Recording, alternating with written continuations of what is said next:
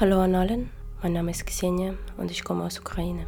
Dieser Podcast war anfangs in ukrainischer Sprache geplant und ich habe ein paar Folgen auf Ukrainisch und eine Folge auf Russisch gemacht. Mein Plan für diesen Podcast war, über soziale und primär politische Ereignisse in Europa aus deutscher Sicht zu sprechen, da ich in Berlin Politik und Sozialwissenschaft studierte. Ich wollte meinen Landesleuten in der Ukraine einen Einblick auf Europa geben.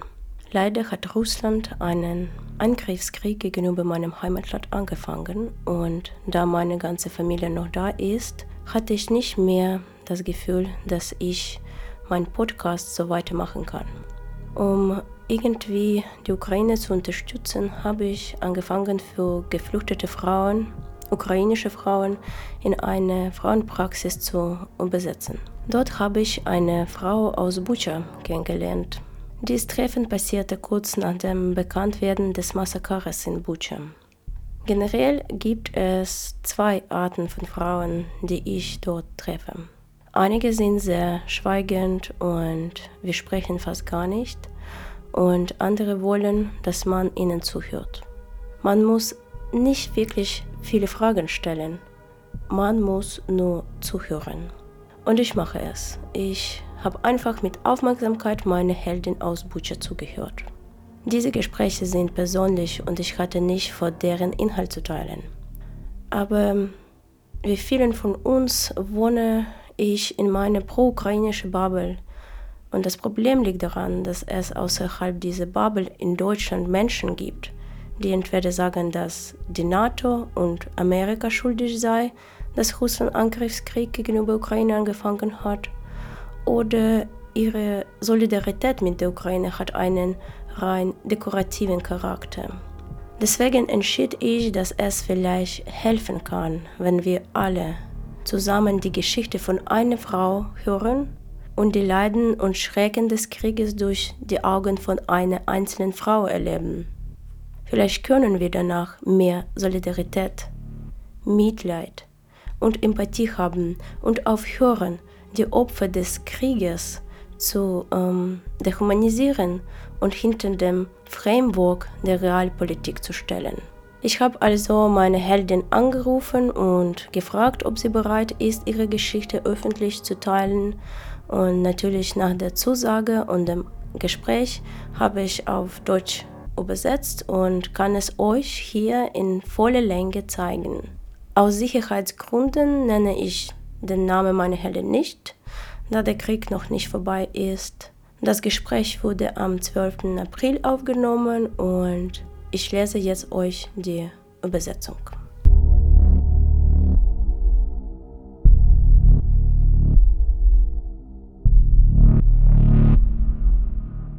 Vielen Dank, dass Sie zugestimmt haben, mit mir zu sprechen und uns ihre Geschichte mitzuteilen.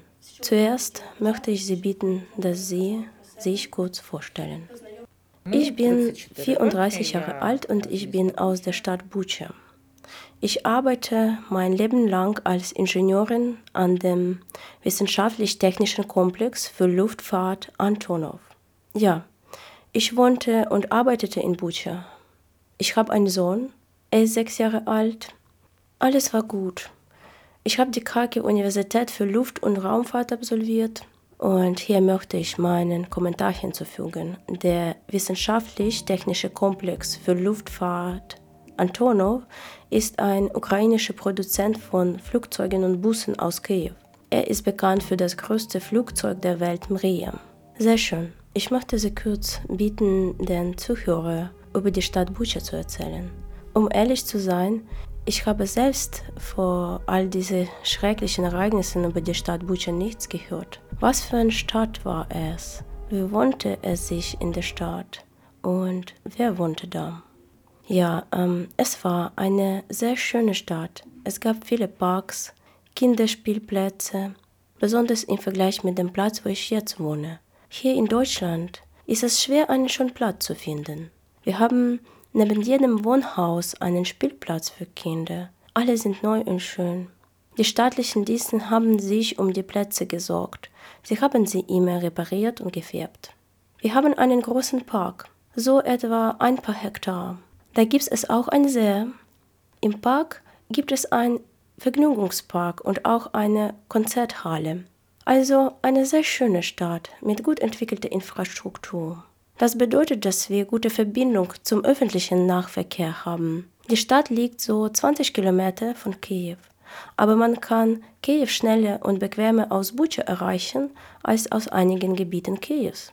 Wir haben auch sehr viele Einkaufszentren, Supermarkets. Wir sind eigentlich wie ein kleines Kiew, wie ein Teil von Kiew, der hinter dem Wald liegt. Das heißt, es gibt Kiew, dann es gibt einen Wald und dann ist man in Bucha.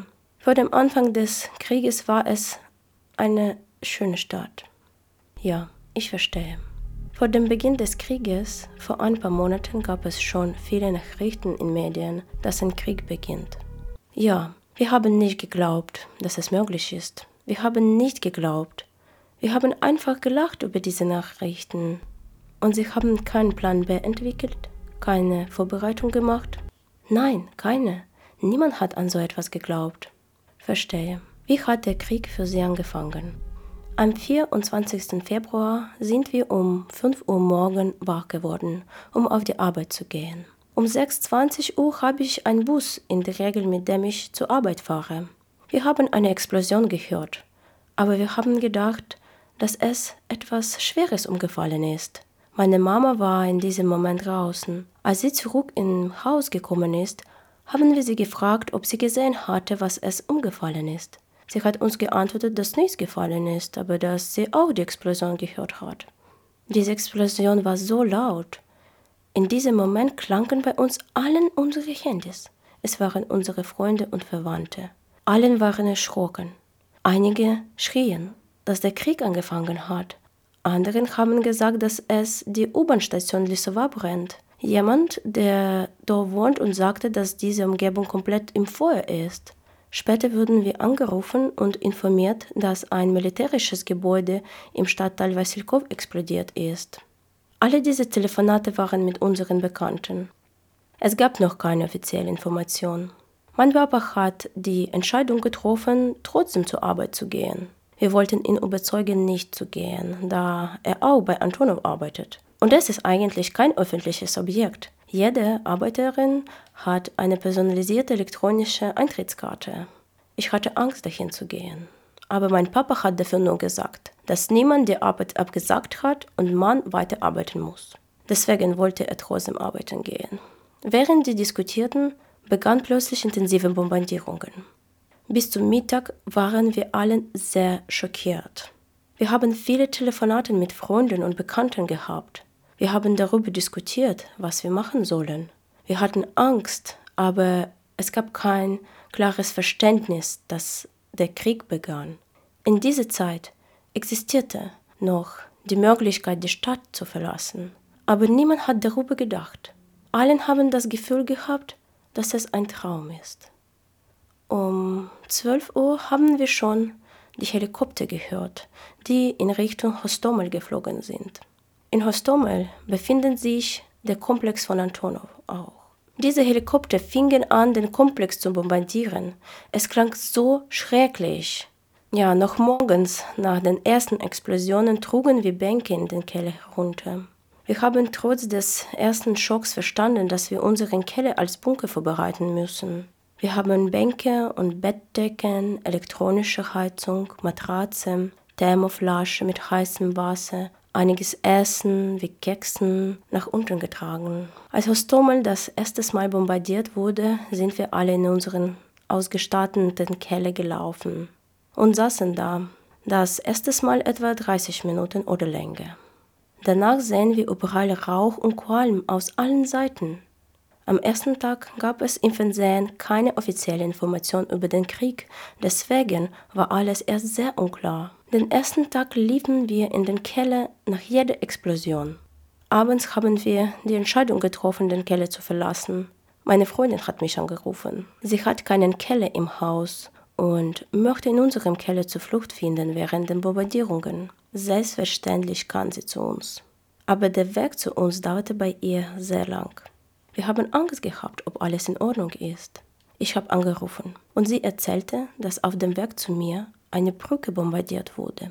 Meine Freundin war genau auf diesem Übergang im Laufe der Bombardierung und sie durch die Druckwelle hingefallen und fast den Bewusstsein verloren.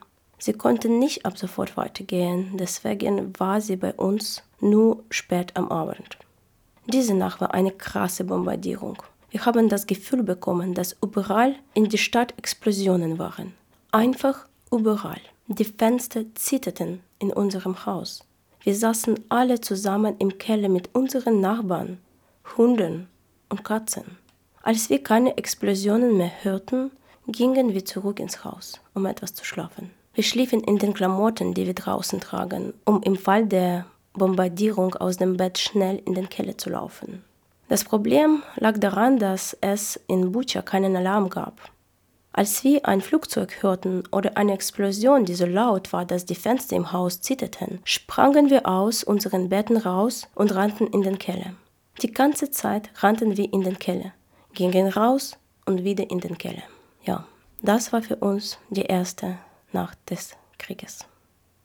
Okay, meine nächste Frage ist, wie sahen die nächsten Tage des Krieges aus? Und bis wann waren Sie in Bucha? Danach, hm, wir waren in Bucha bis 10. März. Wir haben die ganze Zeit gedacht, heute fliehen wir aus Bucha. Aber an jedem folgenden Tag verschlechterte sich die Situation in der Stadt.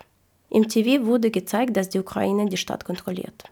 Die ukrainische Fahne wurde hochgehoben und wahrscheinlich deswegen war dieser Tag persönlich für mich der schlimmste, da 500 oder 600 Meter weit von unserem Haus starke Kämpfe waren.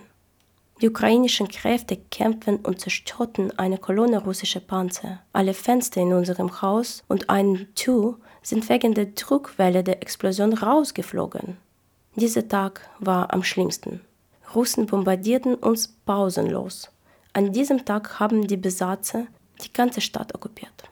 Seit dem Anfang des Kriegs arbeiteten die Apotheken in der Stadt nicht. Meine Mama und Schwester wollten Arznei für Papa kaufen, da er mit Blutdruck Probleme hat. Aber alles war zu. Sie versuchten auch, das Geld im Bankautomaten abzuheben. Es hat auch nicht geklappt. Auf dem Weg zur Apotheke und dem Geldautomaten sahen sie überall russische Panzer und Soldaten. Also, wir haben neben uns eine Straße und sie führten mit diesem Panzer hysterisch durch die Straße hin und zurück, hin und zurück. Wir haben einen russischen Panzer mit dem Buchstabe V gesehen.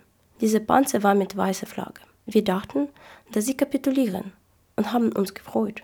Aber als sie die anderen russischen Soldaten mit Panzer erreicht haben, haben sie diese weiße Flagge aus dem Panzer weggenommen und weitergeschossen. Danach sind sie wie verrückt durch die Stadt gefahren. Wann genau kamen die russischen Panzer? Ich denke, dass sie ab dem dritten oder vierten Tag mit Panzern in die Stadt kamen. Auf jeden Fall habe ich sie seitdem persönlich gesehen. Am 27. Februar war es sehr kalt im Keller zu sitzen. Wir wollten zurück ins Haus gehen, aber wussten nicht, ob es sicher ist, rauszugehen. Wir riefen unsere Nachbarn an, deren Haus an der Ecke liegt und aus dem die Straße aus allen Seiten gut sichtbar ist. Sie gaben uns grünes Licht gegeben, rauszugehen. Spontan rief uns meine Freundin an und sagte, dass wir uns schnell verstecken müssen, da russische Soldaten durch die Straße marschieren. Wir rannten ins Haus und beobachteten eine Gruppe der Militär, die aus 20 oder 25 Soldaten bestand. Als sie an unserem Haus vorbeigingen, fingen unsere Hunde an, laut zu bellen. Der erste Gedanke war, dass sie unsere Hunde erschießen. Aber sie haben nichts gemacht und marschierten einfach weiter. Wir haben danach gehört, dass sie wahrscheinlich die Leichen von eigenen getöteten Soldaten sammelten. Ja, es war der dritte Tag des Krieges. Die russischen Soldaten waren überall und haben die eigenen Regelungen festgelegt. Sie stoppten die Menschen und konnten verbieten, weiterzugehen. Ich blieb ständig zu Hause, da ich viel Angst hatte, nach draußen zu gehen. Wenn ich draußen war, war ich nur in unserem Garten. Ich besuchte keine Supermärkte oder so. Am Anfang des Kriegs hatten wir noch Strom. Deswegen stand ich im Kontakt mit allen Bekannten in Bucha und auch mit Menschen, die aus naheliegender Umgebung sind. Wir kontaktierten auch mit Menschen, die in Russland wohnen. Aber später ähm, wurde die Telefonverbindung in der Stadt unterbrochen. Es blieben nur einige Orte, an denen es noch Empfang gab, die man extra suchen musste. Danach kontaktierten wir nur mit Verwandten und nur zweimal pro Tag, morgens und abends. Aber später blieben wir auch ohne Strom. Es bedeutete, dass wir nicht mehr unsere Handys aufladen konnten. Menschen fingen an, ihre Handys in den Autos aufzuladen, obwohl es seit Anfang des Krieges problematisch war, Benzin zu kaufen. Man konnte nicht mehr als 20 Liter pro Auto kaufen, deswegen konnte nicht jeder sein Telefon aufladen. Der Prozess der Aufladung war sehr lang und langsam. Und trotzdem war die Batterie sehr schnell wieder leer. Unsere Handys eigentlich waren ständig ausgeschaltet, um den Akku zu schonen. Nach dem Strom verschwand Gas. Und genau in diesem Moment hat es angefangen zu schneien. Die Situation war schrecklich, weil es super kalt geworden ist. Die Heizungsrohre waren absolut kalt. Wir mussten draußen Essen vorbereiten. Menschen bastelten aus Steinen oder Ziegelöfen zum Kochen. Wir rückten näher zusammen mit allen Nachbarn. Wir haben alle zusammen gekocht und Essen miteinander geteilt. Wir hatten zu Hause genug Lebensmittel, da meine Oma vor kurzem gestorben ist. Und wir planten ein Treffen mit Verwandten, um ihr die letzte Ehre zu erweisen. Jeden Abend erhitzen wir das Wasser auf dem Feuer. Danach füllten wir Plastikflaschen mit dem warmen Wasser und schliefen alle zusammen im Bett mit diesen Flaschen. Nachts war es noch erträglich, alle zusammen im Bett mit Flaschen zu schlafen. Morgens war es kompliziert, weil Wasser schon kalt war und das Haus auch immer kalt wie ein Kühlschrank war. Jeden Morgen fingen wir damit an, Feuer zu machen. In der Regel feuerte ich an. Danach kamen meine Eltern. Jeder hatte eine eigene Aufgabe. Eine Person fütterte die Tiere, andere Person kochte das Wasser und vorbereitete den Tee. Ein Tag ging meine Mama zum Nachbarn, um das Telefon aufzuladen. Sie kam zurück und sagte uns, dass wir heute evakuieren können. War es noch am dritten Tag? Hm, es war am 9. März. Am 10. März haben ich Butscha verlassen. Am 9. März waren die ersten grünen Korridore geplant. Aber es ist gescheitert. Am Treffpunkt für die Evakuierung wartete schon der Bürgermeister der Stadt, die Vertreter der Bildungsabteilung und Wohnungsamt. Es sammelte sich sehr viele Menschen. Wir haben auf die Busse sechs Stunden lang gewartet.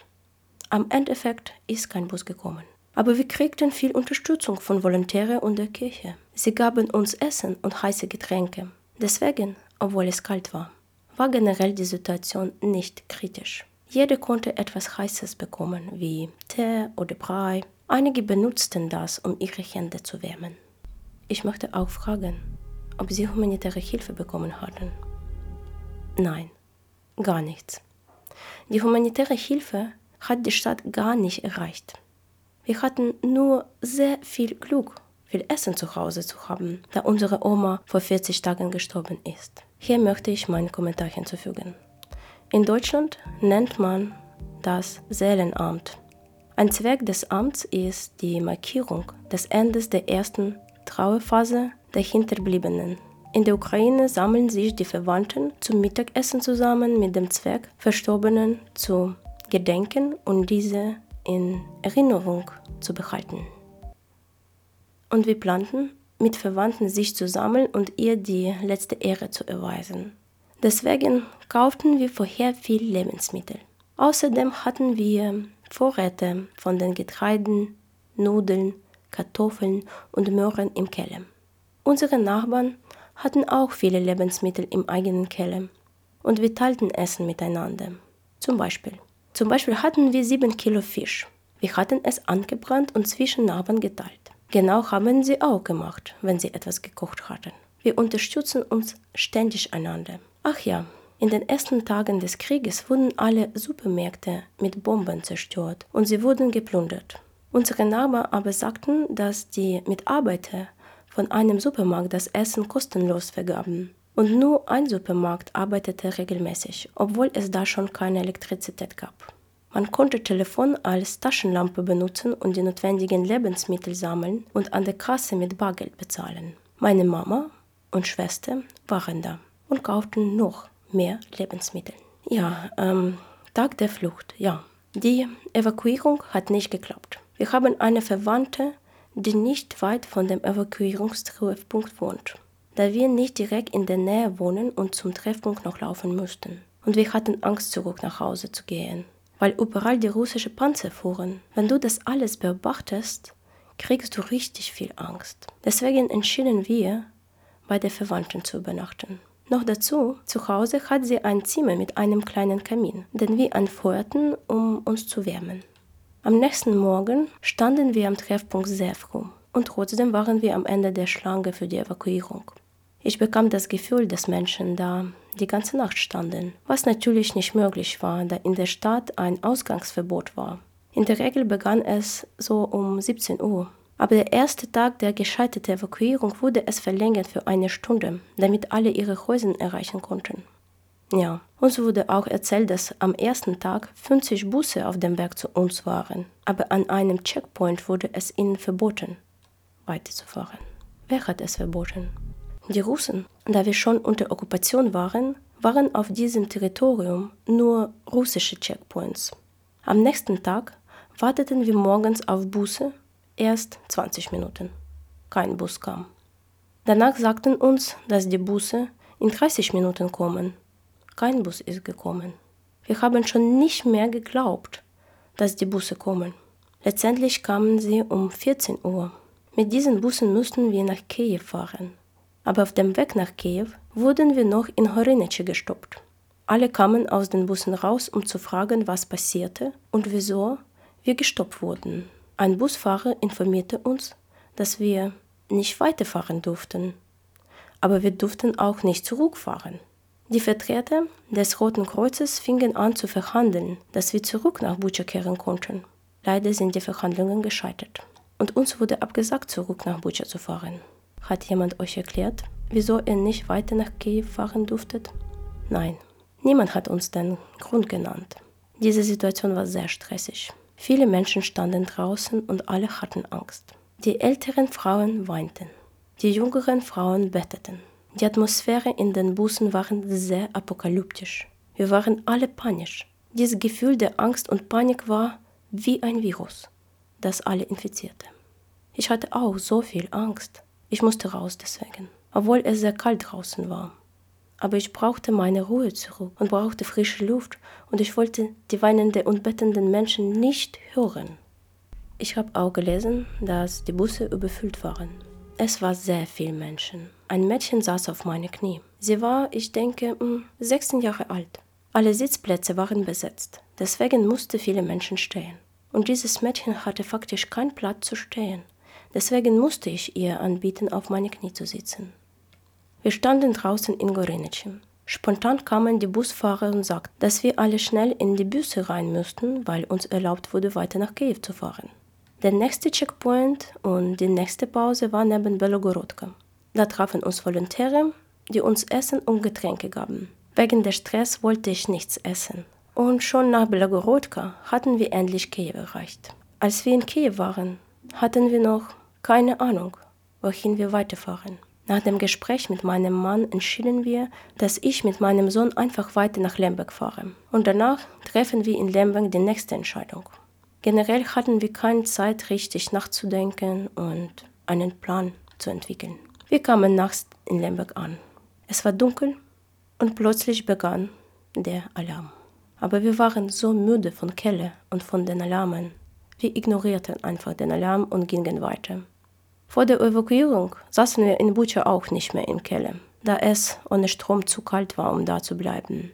Also faktisch wart ihr im Laufe von Bombardierungen ungeschützt im eigenen Haus. Ja. Aber ich muss hinzufügen, dass einige Bombardierungen waren so heftig, dass man im Keller nicht geschützt war. Einige Menschen wurden im Keller begraben. Ich kenne persönlich zwei Familien, die in dieser Situation waren. Alle wurden gerettet und überlebten, aber nach den Bombardierungen waren sie erst im Keller unter den Trümmern gefangen. Wer genau hat diese Menschen gerettet? Das Rettungsteam. Am Anfang der Besatzung arbeiteten noch Rettungsdienste, Ambulanz und auch die Polizei. In der Mitte vom März funktionierten diese Dienste nicht mehr. Am 27. Februar hatten sie viel Arbeit zu tun. Wir hatten noch Zugang zum Internet und die Menschen benutzten das Internet, um die staatlichen Dienste zu kontaktieren. Es begründeten sich Telegram-Channels, in denen man sich über die Bewegung der russischen Panzer und Technik informieren konnte. Es war noch ein Telegram-Channel, in dem man um die irgendwelche Hilfe bieten konnte. Am Anfang der Okkupation gab es noch viele Möglichkeiten, die Menschen in der Not zu unterstützen. Alles veränderte sich später. Ja, kommen wir zurück nach Lemberg. Also, ähm, als wir in Lemberg waren, fing ein Alarm an. Es war etwa 4 Uhr morgens. Wir waren schon so erschöpft von Alarm, dass mein Sohn sagte, lass uns vorstellen, dass Musik spielt. Unter Alarm und in der Dunkelheit gingen wir zur Busstation. Da standen die Busse nach Polen, aber sie waren nicht kostenlos. Der Preis war etwa 1500 oder 1700 Grivnas. Diese Busse waren sehr schön und mein Sohn wollte mit einem von diesen Bussen fahren. Aber ich kalkulierte schnell, dass es für uns etwas zu teuer ist. Als wir da standen, kam zu uns eine Volontärin. Sie hat uns empfohlen, mit den Bussen nicht zu fahren. Wir konnten mit diesen Bussen nicht bis zur Grenze fahren und danach mussten wir allein durch die Grenze mit Füßen gehen. Wie lang der Übergang der Grenze dauerte, wusste niemand aber man musste die ganze Zeit draußen bleiben. Es existierte faktisch keine Möglichkeit zu sitzen oder sich zu erwärmen. Diese Frau hat uns die Alternative empfohlen, mit kostenloser Bahn nach Przemyschl zu fahren. Beim Übergang der Grenze konnten wir noch dazu in der Bahn bleiben.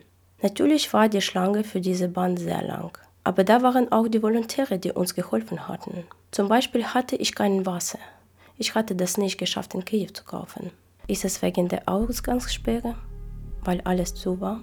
Ich weiß nicht. Aber alles war zu. Am Bahnhof in Kiew arbeitete nur der Infodienst, wo man fragen konnte, welcher Zug wohin fährt.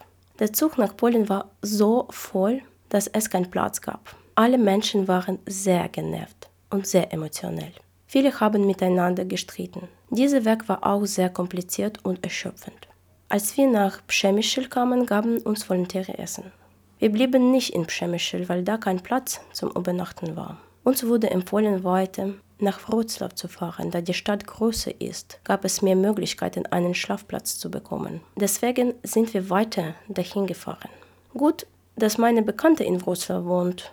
Ihre Freunde gaben uns die Schlafplätze für zwei Nächte. Sie versprachen uns zu helfen, eine Unterkunft für einen Monat zu finden. Obwohl die Menschen in Polen sehr, sehr hilfreich sind, fanden wir da keine Wohnung. Kostenlose Wohnungen, Wohnungen für Geld, alles war besetzt. Und ich hatte auch nur 500 Dollars. Ich war bereit, die Wohnung für einen Monat für 500 Dollars zu mieten. Der Traum war, einfach zur Ruhe zu kommen. Aber wir hatten nichts gefunden. Ich möchte klären, sie waren in Bucha mit Papa, Mama und Schwester. Aber flohen sie nur mit Sohn? Ja, wir sind mit dem Bus geflohen im Rahmen der ersten grünen Korridors.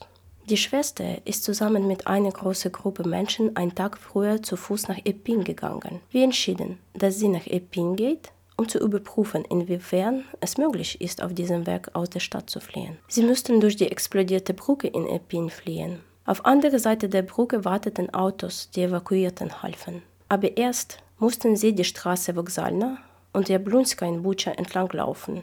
Sie sagte uns, dass die Leichen schon da lagen.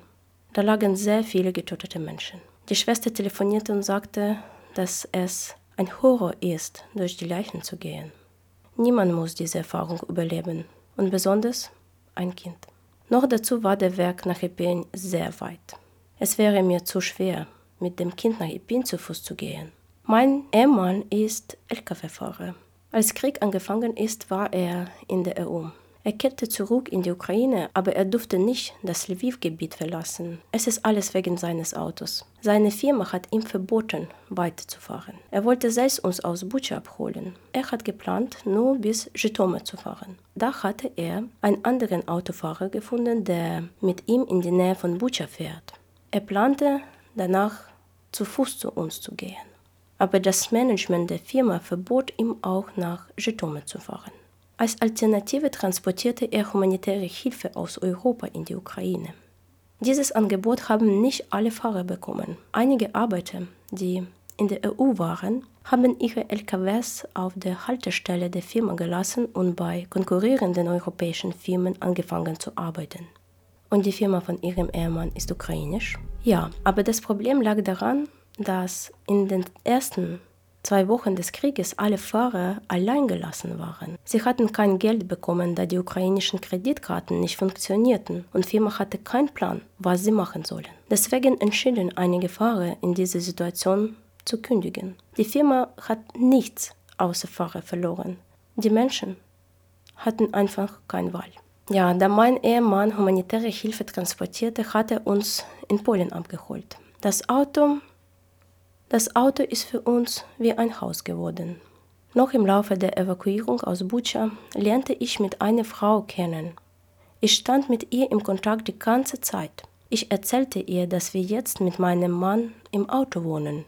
Und sie hat mir die Kontakte der deutschen Volontäre gegeben. Diese Volontäre waren sehr nett und halfen uns. Sie holten uns ab und fanden die Familie, bei der wir jetzt wohnen. Als ich sie kennengelernt habe, haben sie mir erzählt, dass sie mit russischen Soldaten in Butscha kommunizierten. Könnten Sie uns bitte etwas mehr darüber erzählen? Ja, ich kommunizierte einmal mit einem russischen Soldat im Laufe der Evakuierung. Bei der Flucht aus Butscha waren natürlich nur russische Soldaten, da Butscha komplett unter Besatzung war. Am ersten Tag versuchten einige Mitbewohner mit Soldaten zu sprechen. Die Voraussetzung dafür waren die hochgehobenen Hände. Soldaten wollten immer die Hände sehen. Meiner Erfahrung nach waren sie in den ersten Tagen der Okkupation generell ruhig. Als ich mit einem Soldat sprechen wollte, waren meine Hände in den Taschen, weil es kalt war. Er hatte eine Waffe auf mich gerichtet. Ich zeigte natürlich die Hände und er nahm die Waffen runter. Ich stellte ein paar Fragen bezüglich Evakuation und ein paar Fragen über die Richtung nach Irpin. Er hat geantwortet. Es war alles. Als ich noch da war, starben die Menschen auch. Sie wurden von Bomben oder Raketen getötet. Die Menschen sind gestorben, weil sie in dem Epizentrum des Kampfes waren. Aber sie wurden nicht einfach grundlos erschossen. Als ich noch da war, habe ich persönlich so etwas nicht gesehen. Ich habe eine Bekannte. Sie war mit dem Sohn im Auto und das Auto wurde von einem Panzer beschossen. Sie wurden verletzt, aber haben überlebt. Das war der zweite Versuch, die Stadt zu verlassen. Beim ersten Versuch zielte der Panzer auf sie, aber schossen sie nicht. Diese Bekannte war einen Monat lang mit einer Wunde, weil sie keinen Zugang zum Arzt hatte. Also am Anfang konnte man noch irgendwelche Regelungen nachvollziehen, wie keine Hände in den Taschen zu haben, man musste auch zeigen, was man in den Taschen hat. Sie konnten auch verbieten, durch eine oder andere Straße zu gehen. Man musste diesen Befehlen folgen. Generell konnte man mehr oder weniger verstehen, was man machen muss, um lebendig zu bleiben. Die Stadt befand sich unter Kontrolle von verschiedenen Gruppen der Soldaten und jede Gruppe hatte eigene Regelungen. Es bedeutet, dass die Koordination zwischen russischen Soldaten nicht gut war? Ja, absolut. Haben Sie irgendwelchen Unterschieden an diesen Soldaten gefühlt und wie sie Menschen behandelt hatten? Also, als ich noch in Bucha war, marodierten sie Supermärkte und Apotheken. Am Ende meines Aufenthalts in der Stadt fingen sie an, in einigen Häusern der Bewohner zu wohnen. Menschen sagten, dass es vor allem Tschetschenen waren. Die Soldaten, die ich persönlich sah, sahen slawisch aus. Sie sprachen auf Russisch auch akzentfrei. Menschen sagen, dass die Soldaten, die mit Panzern in Hofe der Menschen vorbeikamen und in ihren Häusern wohnten, sprachen mit Akzent. Aber später, nachdem ich die Stadt verlassen hatte, hat der Horror erst richtig angefangen. Ich hatte so viele Nachrichten von Freunden und Bekannten bekommen wie heute wurde meine Mama getötet, meine Freundin wurde getötet, meine Nachbarin wurde getötet. Sie begannen die Menschen grundlos zu erschießen. Es gibt so viele Frauen, die grundlos erschossen wurden. Wir hatten eine gute Bekannte. Sie besuchte uns, da sie keine Wasser hatte und wir einen Brunnen haben. Auf dem Weg zurück wurde sie getötet. Die Mama von meiner Freundin wurde zu Hause erschossen. Sie stand hinter der Tür der eigenen Wohnung. Sie schossen in die Tür und sie wurde umgebracht. In diesen Wohnungen waren keine ukrainischen Soldaten? Nein.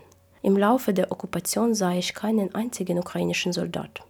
Ich sah nur russische Soldaten, da sie schwarz-orange St. Georgs Band auf ihren Helmen und auf Uniform hatten. Ich traf ukrainischen Soldaten das erste Mal fast neben Kiew. Wir waren so glücklich, die ukrainische Flagge und unsere Soldaten zu sehen. Das Haus von dieser Frau, die hinter der Tür versteckte, ist so richtig gut sichtbar.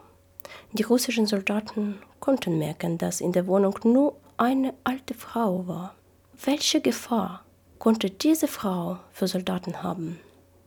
Ich denke, sie konnte nicht vorstellen, dass sie schießen werden. Deswegen blieb sie hinter der Tür, anstatt richtig gut zu verstecken. Sie verblutete wegen ihrer Wunden. Ihre Nachbarn begraben sie danach. Ich habe schon so viel ähnliche Geschichten gehört. Eine Frau zum Beispiel aus dem Schönheitssalon, die regelmäßig meine Schwester behandelte, wurde in den Kopf geschossen. Ich verstehe nicht, welche Gefahr Zivilisten für russische Soldaten darstellen konnten. Die Männer wurden auch erschossen. Es gibt so viele Fotos von Männern, die, in, die ich nicht unbedingt persönlich kenne, aber in der Stadt gesehen hatte.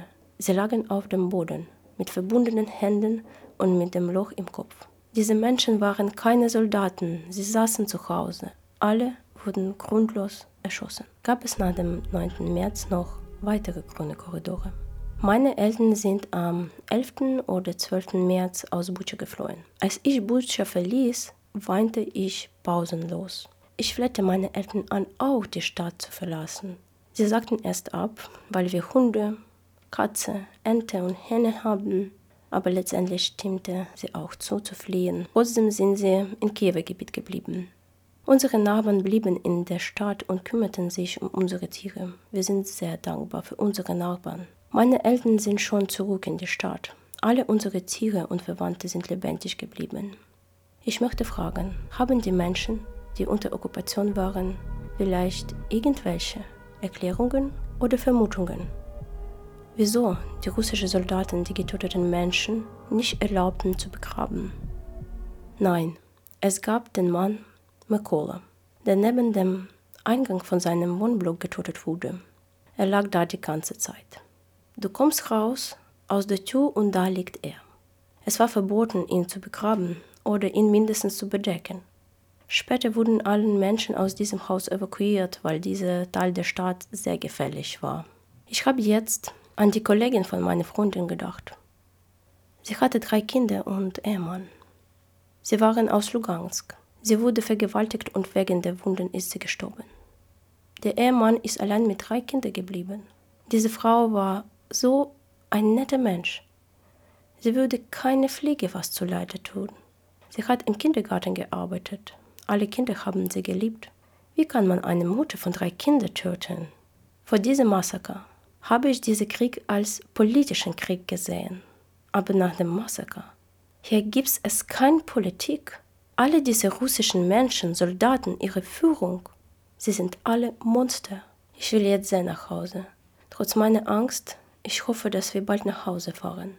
Meine Eltern erzählen, dass die Leichen noch in der Stadt auf den Straßen liegen, weil es so viel Menschen getötet wurde, dass die Dienste es nicht schaffen können, so schnell alle in die Leichenhalle zu transportieren.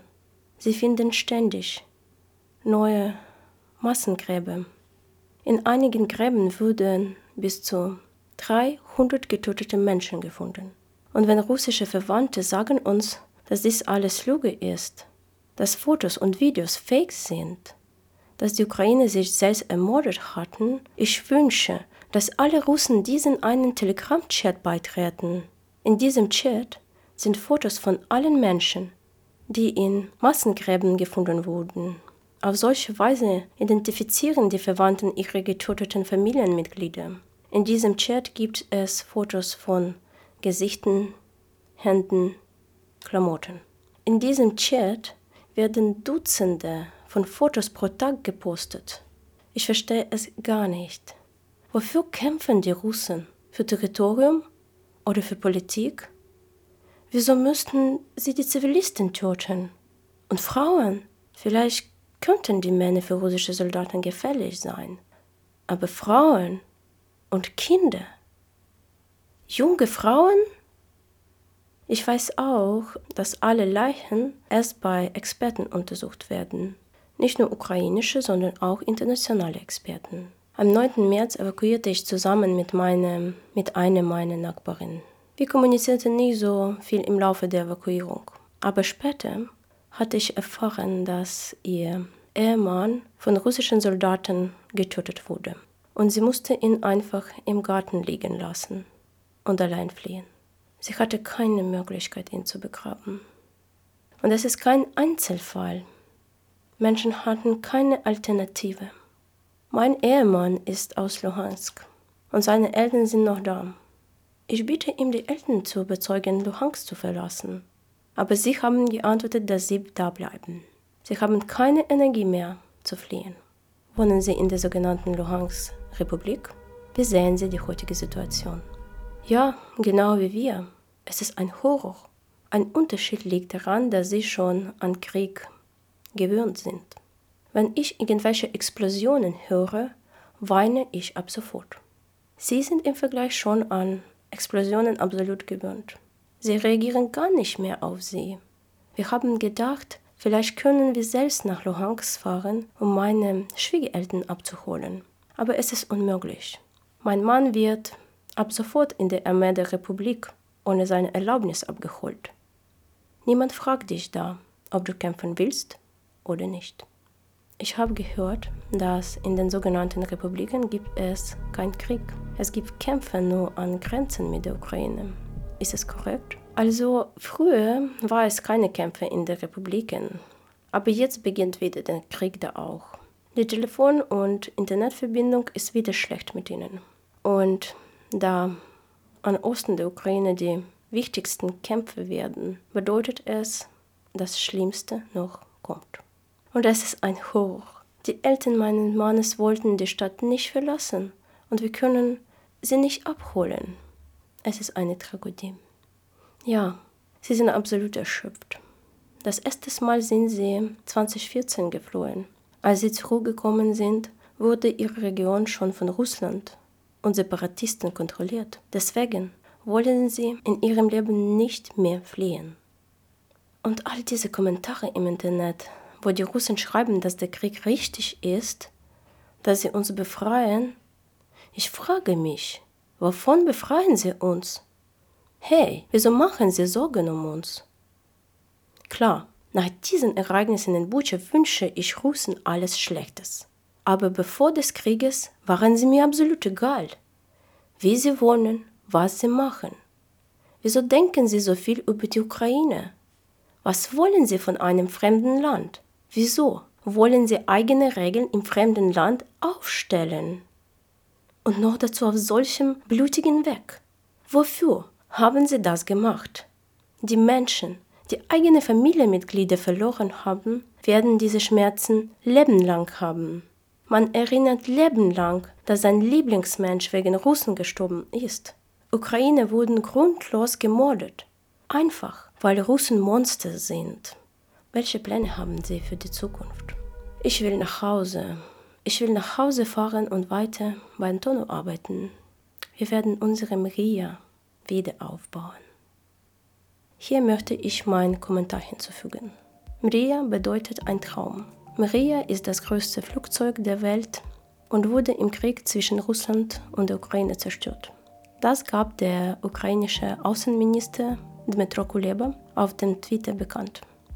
Er hat geschrieben, Russland hat unsere Mrie zerstört, aber es wird niemals unseren Traum von einem starken, freien und demokratischen europäischen Staat zerstört, zerstören können. An dieser Stelle war das Gespräch mit Aufnahme vorüber. Aber wir haben natürlich noch ein bisschen gesprochen, während ich meine Geräte und meinen Laptop eingepackt hatte. Wir haben natürlich kurz über die deutsche Bürokratie und über das Niveau deren Digitalisierung gesprochen. Auch wir haben gesprochen, wie kompliziert es ist, einen Platz in einer Schule oder Kindergarten für ein Kind ist zu finden. Wir haben darüber geredet, dass ein Haus von einem Arzt in Bucha geplündert wurde und dieser Mann hatte ein schönes Haus und ein, eine große Kollektion der Alkohol. Und er erzählte, dass die ganze Kollektion bis zum letzten Tropfen bei russischen Soldaten getrunken wurde. Aber was ich persönlich noch beleuchten wollte, ist das Thema der Vergewaltigungen in den russischen besetzten Gebieten der Ukraine. Es gibt zahlreiche Berichte, dass Russen Vergewaltigungen als Kriegswaffe benutzen. Vielen von uns haben diesen grausamen und schrecklichen Geschichten gehört, dass zum Beispiel ein 14-jähriges Mädchen wurde von fünf männlichen Besatzern vergewaltigt oder ein elfjähriger Junge wurde vor dem Augen seiner Mutter vergewaltigt. Laut Ukraine sind die Soldaten der eine motorisierte Infanteriebrigade für Vergewaltigungen und Massaker in Bucha verantwortlich. Interessanterweise Putin unterzeichnete nach Angaben des Kremls ein Dekret, mit dem diese Brigade den Ehrentitel eine Gerade erhält. Als ich darüber mit meinen Helden gesprochen habe, hat sie mir gesagt, dass sie schwiegen würde, wäre sie vergewaltigt worden. Die Gespräche darüber würden ihr nicht helfen, diesen Horror zu vergessen. Deswegen frage ich mich, wie viele Opfer der Gewalt gibt es da, die genau so denken? Wie viele traumatische Geschichten werden nie erzählt? Und wie viele Mörder ziehen keine Verantwortung für ihre Kriegsverbrechen? Wie viele Leben werden noch zerstört, da der Krieg noch nicht vorbei ist? Letztendlich möchte ich hinzufügen, wir beobachten diesen Krieg durch unsere Handys und Nachrichten. Wir haben diese Möglichkeit, die Nachrichten weiter zu scrollen und in unserem gemütlichen, friedlichen Leben reinzuspringen. Es ist verständlich, dass man nicht die ganze Zeit in der friedlichen Umgebung über Krieg denken kann. Trotzdem, man darf nicht vergessen, dass nur wenige Autostunden von uns Menschen sterben. Und Menschen für Demokratie, Menschenrechte und eigene Existenz kämpfen. Können wir die Augen verschließen im Angesicht der Grausamkeiten?